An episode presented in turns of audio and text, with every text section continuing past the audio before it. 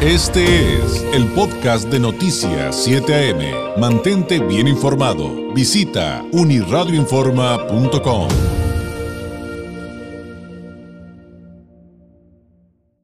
Esta mañana está relajada en las garitas internacionales porque es Memorial Day, pero ya sabemos que al ratito se va a poner, pero complicado el asunto. Ha sido un tema recurrente el entender qué es lo que sucede con ese caos vial por las filas para cruzar a la Unión Americana. Para platicar sobre estos y otros temas, le agradezco enormemente al maestro Pedro Cruz Camarena, secretario de Seguridad y Protección Ciudadana Municipal en el Ayuntamiento de Tijuana. Nos tome la llamada. Pedro, ¿cómo está? Buenos días. Muy bien, David. Muchas gracias. Un saludo respetuoso para ti y tu auditorio. Gracias. Eh, pues yo comentaba la semana pasada en un día muy difícil que hubo con las garitas que eh, Pedro habría patrullas, nos tocó ser testigos de que estaban operando para quitar a los gaviotones, pero llegó un momento en el que había tantas que la propia ciudadanía no podíamos dejar de reflexionar. Pues nunca va a haber autoridad ni aquí en China eh, que alcance cuando las cosas son así. Pero ustedes como autoridad, ¿qué han encontrado? ¿Qué están viendo respecto a la necesidad en esta zona? Mira, hay, hay una explicación lógica, David, eh, de que se ha incrementado tanto la línea.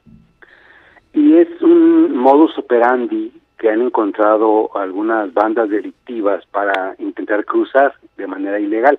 A lo mejor no es muy novedoso, pero en este en estos días, en este tal vez el último mes y medio, se han venido incrementando. Eh, estas medidas, pues no no exactamente son culpa de nadie, ¿no? Solamente es una forma de operar que para esas bandas delincuenciales pues es muy lucrativa y Estados Unidos pues ante esa ante ese flujo ante esa este, intención y que se llega a concretar pues empezó a cerrar las puertas disponibles esta es la razón por la cual el tráfico se incrementó de manera alarmante la línea se alargó de manera de manera superlativa. Entonces, tienes razón, o sea, la, las bandas que hay cada vez crecen más, hay que poner muy en claro el contexto de que Tijuana está viviendo una explosión demográfica y esta es la expresión más más acertada que encuentro, una explosión demográfica eh, generalmente crece a raíz de una manzana por mes hacia el este de la ciudad, pero se han venido repatriando es en promedio, en promedio dijera que unas 200, 250 personas diarias aquí por San Isidro. Esa repatriación, eh, las personas que pasan, todas hay que tratarlas y nombrarlas con toda dignidad y respeto, es cierto, pero finalmente pasan y en el momento en que cruzan hacia México, en ese momento inician sus necesidades de todo tipo, que tú conoces perfectamente. Entonces, esta explosión demográfica es también hay que sumarla al análisis multifactorial de este incremento tan importante en la línea. ¿Qué hay justamente en el asunto de que hay un colectivo de situaciones muy compleja para entender por qué las largas filas, por qué el caos, también por qué la desesperación? Que por más desesperados que estemos, eso no quiere decir que podamos romper la, la ley, que podamos violar un reglamento. Eh, de esto que se, se eh, utiliza mucho en redes, Pedro, de denominar que hay un cártel de la línea. ¿Qué reflexión merece el que se esté utilizando esa denominación? Sí, mira, yo yo primero me, opongo a, a, nominarle cártel. La verdad es que hay estudios muy interesantes y muy bien sustentados con todo rigor metodológico que hablan de la de la narcocultura. Y la verdad es que sin darnos cuenta, a veces de manera inclusive no dolosa, este, propalamos ese sentido de defender, de decir un comando armado, en decir un grupo de delincuentes, en decir este, personas abusivas y ya les damos el mote de cártel. Entonces, inconscientemente, hasta para ellos, es como una característica de que les damos un cierto estatus. No, desde mi perspectiva, y sin el afán de defender, pues es un grupo delincuencial, ¿no? que se organizan para tratar de sacar dinero. Y tienes razón, hay biotas que son esta práctica, tú sabrás, como tiene mucho tiempo aquí en Tijuana, yo tengo 18 años, ah, siempre ha existido una persona que permite que alguien se meta, ¿no? Para el, fingiendo alguna cosa y el otro se mete. Este es un binomio que yo lo digo con un profundo respeto y análisis, pero es, oferta-demanda.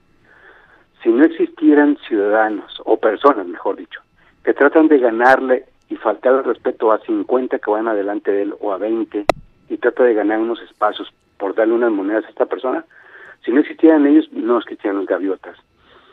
Y viceversa, ¿no? Entonces, no solamente es culpar a la persona que está ahí, que por supuesto que son delincuentes y claro que los hemos removido y los seguiremos removiendo, sino también invitar a la ciudadanía un poquito de reflexión, ¿no? A ser más ciudadanos. Tienes razón, lo, tú lo dices muy bien. Este, esa, ese cierre parcial de las puertas obedece a una instancia específica que estamos trabajando en los dos lados de la frontera. Tenemos bastantes reuniones de coordinación y pronto vamos a coordinarlo a corregirlo. Pero mientras tanto le pedimos a la gente que respete a los demás, no solo respetar a la autoridad, que eso es una obligación. Respete a otras personas como usted que quieren cruzar, pero que llevan 15 minutos antes que usted llegó. Fórmese y no haga uso de esas personas porque todos vimos ahí, David, el video ese de la persona que rompió el cristal, ¿verdad? Sí, claro. Entonces, no quiere decir que a partir de entonces tendríamos que haber empezado nosotros. Ese video fue bastante evidente y la buena noticia que usted descubrió muy bien, David, es que esta persona fue apresada a las dos horas que había roto ese cristal y estaba presa y afortunadamente con un trabajo muy coordinado con la Fiscalía General del Estado, logramos que el juez no lo dejara salir como todo el mundo esperábamos, que saliera con una advertencia y al otro día estuviera ahí mismo, tal vez en una escuadra más adelante o más atrás. Esta persona sí se va a quedar ahí por lo menos unos cuatro o cinco meses. Y esa es una llamada para que sepan esas personas que vamos a estar muy al pendientes. Y nos sirve mucho, nos sirve mucho la denuncia, Inclusive si usted vio que una persona se metió a la línea de manera arbitraria, un ciudadano se metió, reporte las placas, por favor, porque estamos este, pendientes ahí con un dispositivo permanente en garitas con la, la policía turística y la policía de la, de la delegación centro para atender esas esas demandas, pero así, solo así podemos trabajar con esta parte y pedir un poco de paciencia. Claro, pero pero ¿cómo reportarlo, Pedro? ¿Cómo, ¿Por qué vía? Sí, la vía más rápida es el 911. El 911 o si no, un 089 te voy a decir cómo la, el 089 es una denuncia anónima. Ahí yo quiero decirle a la gente que por favor tenga la certeza de que su teléfono se mantiene anónimo. Lo que nos importa mucho y estamos muy coordinados con la Fiscalía General del Estado es porque esa esa denuncia ya sirve como un antecedente. Entonces, si a una persona la detenemos en la calle, pero ya hay un antecedente de denuncia, esto le abona a una carpeta de investigación para que la persona permanezca más tiempo detenida. Entonces, eh, como se están haciendo varias horas en la línea, es muy probable que en, el intento de, denunciar, este, sí entre las llamadas, porque un día te comenté que eran, desafortunadamente siguen siendo de 10 llamadas al 911, 7 son falsas o son para jugar. Entonces, eh, el 089 es todavía mucho más eh, abierto, es, está más receptivo.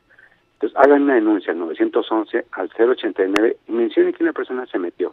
Pongan su posición, porque vamos a aplicar el reglamento para las personas que hacen uso de eso. Sobre todo, lo cita perfectamente, que es cuando generan más, con, este, más tráfico. Entonces, ahí vamos a ser más severos para generar un poquito más de cultura vial, David. Muy bien, esto me lleva a preguntarle, Pedro, dos cosas adicionales. Eh, yo puedo hacer la denuncia pero eh, tengo entendido que pues ustedes podrían acudir al lugar, encontrar el carro que está haciendo y que se metió, sin embargo, no lo habrían encontrado en flagrancia. En ese sentido, ¿qué se puede hacer? Y segunda parte de la pregunta, muchas personas nos dicen, es que debería de haber una multa para estos gaviotones, para los que se meten, o debería de haber una multa para los que se saltan los camellones y los destruyen, porque están destruyendo propiedad de los ciudadanos, de la ciudad. Eh, pero esta segunda parte, eh, eh, Pedro, pues es aplicarlo, porque tengo entendido que pues todo eso claro que se puede claro que se puede castigar y multar.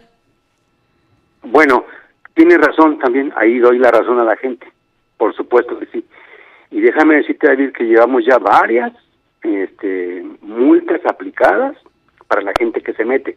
Que le quede muy claro al ciudadano, si usted, si usted va en su automóvil y hace uso de uno de esos gaviotas y le da unas monedas para que lo, deje meterse, usted está cometiendo una infracción de tránsito. Inclusive su automóvil puede ser remolcado si tiene placas de, de otro país. Lo dice claramente el reglamento. ¿Por qué? Porque con esa acción que parece muy sencilla o muy graciosa o que nadie me fijó o que nomás es un solo carro, con esa acción usted está generando este, congestión de tránsito. Entonces el reglamento nos faculta para remolcar su automóvil o aplicar una multa muy alta. Ya estamos aplicando la ya la estamos aplicando y, y, lo vamos a seguir haciendo. Entonces, si alguna persona denuncia, tiene razón, en lo que dura la, la unidad en llegar, posiblemente ya se, se quite la flagrancia. Sin embargo, quiero decirte que estamos apoyándonos mucho con los drones, así es como detuvimos a este amigo del, del parabrisas, y con las cámaras. Entonces, al momento del reporte, la cámara va a ubicar el automóvil, va a ubicar el momento y eso nos sirve de evidencia para tomar las, las acciones debidas. ¿no? Y, y decirle a la comunidad que que no es como que ya nos tenemos que conformar y que, bueno, pues ni hablar de hacer cinco o seis horas de línea. Estoy absolutamente convencido que este tipo de operativos y, y, otros que estamos aplicando, David, si me permites un minuto te puedo decir. Claro, por supuesto. En, en, este marco de los operativos para quitar a los a los gaviotas de ahí y, eh, y, e infraccionar al ciudadano que se mete a la línea, también estamos revisando en conjunción con el Instituto Nacional de Inmigración aquellos automóviles que son los que están generando que Estados Unidos haya cerrado algunas puertas. Es decir, son personas de otra ciudadanía o inclusive nacionales, pero sin documentos, que llegan hasta la línea, hasta donde está el guardia, y ahí decretan una, solicitud de, de, asilo.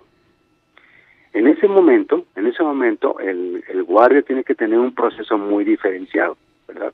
Bueno, este, esta situación se está repitiendo, es la que se ha estado repitiendo, entonces ya cuando están ahí en ese lugar generan que se detenga toda la línea, esa línea se afecta y hay que esperar una grúa para que remolque el vehículo. Entonces, esto, esto ha ocasionado, uno, que se detenga el flujo cotidiano de la línea y dos, que eh, el otro país pues, esté tomando medidas y esté cerrando algunas puertas para tener un poco más de vigilancia. Bueno, nosotros estamos tratando de, evitar eso un poco antes de que se genere allá la, apertura de las migaritas. Por eso, antes de, entrar a, digamos, a la altura del Hospital General, de la Nissan, por ahí, está nuestro operativo muy constante con migración para detectar esas personas que estén ahí con esa intención, porque van muchos en un vehículo, y canalizarlos hacia las autoridades que les exigirán su documentación y su permanencia legal en el país. Entonces también estamos despresurizando un poco el efecto que ocasionó que, que hubieran menos puertas abiertas. Por eso yo les pido que un poco de paciencia, porque pronto en este marco de cooperación binacional vamos a tener efectos positivos. Pues estaremos muy atentos a ello, Pedro. Creo que esto que bien nos acaba de platicar el día de hoy es sumamente complejo. Eh, puedo imaginarme, aunque no saber a ciencia cierta, las labores de inteligencia que se requieren para resolver todo esto, pero pues también creo que nos debe quedar claro y para cerrar eh, le pediría una reflexión sobre eso, Pedro, que los resultados, como platicábamos en otra ocasión, de este tipo de situaciones eh, implica gestión, trabajo, pero lamentablemente los resultados pues no son de un día para otro. Sí, yo yo estoy consciente de eso. Qué bueno que lo mencionas, David. Este, yo al principio de, que tomé este honroso puesto, muy honroso puesto para servir, dije que siete meses, evidentemente, era un tiempo corto, pero algunas cosas sí se alcanzan a hacer en siete meses. Y algo muy importante es la autoconceptualización que tiene el policía de sí mismo. Es insistir mucho, mucho hacia la vocación policial hacia la vocación policial, que esa cuando se gradúan de la academia, hombres y mujeres la tienen y sus familias les ponen una placa muy importante y muy hermosa en el pecho. Ese momento, en ese momento son héroes, son heroínas, son, son dignos de confianza. A, a ese momento estoy recurriendo para que cuando no hay supervisión, David, cuando no hay ninguna cámara que los vea, las decisiones que tomen sean las correctas. Y esto va avanzando de manera, por supuesto, es un proceso gradual, eh, no soy triunfalista, pero, sé que por ahí va y cada vez veo más hombres y mujeres policías con esa intención y eso sí se puede lograr en el tiempo que resta de esta administración. Pedro, le agradezco enormemente. Si nos los permite, seguiremos en contacto, que habrá mucho que seguir platicando con los tijuanenses. Gracias y buenos días. A la orden. Buenos días a todos. Es Pedro Cruz Camarena, secretario de Seguridad y Protección Ciudadana eh, Municipal en el Ayuntamiento de Tijuana, con este tema de los gaviotones, que mire, este resultó todavía mucho más complejo esto de hablar de las largas filas y el caos vial de lo que muchos pensábamos. Siete con... Este fue el podcast de Noticias 7am. Mantente bien informado. Visita unirradioinforma.com.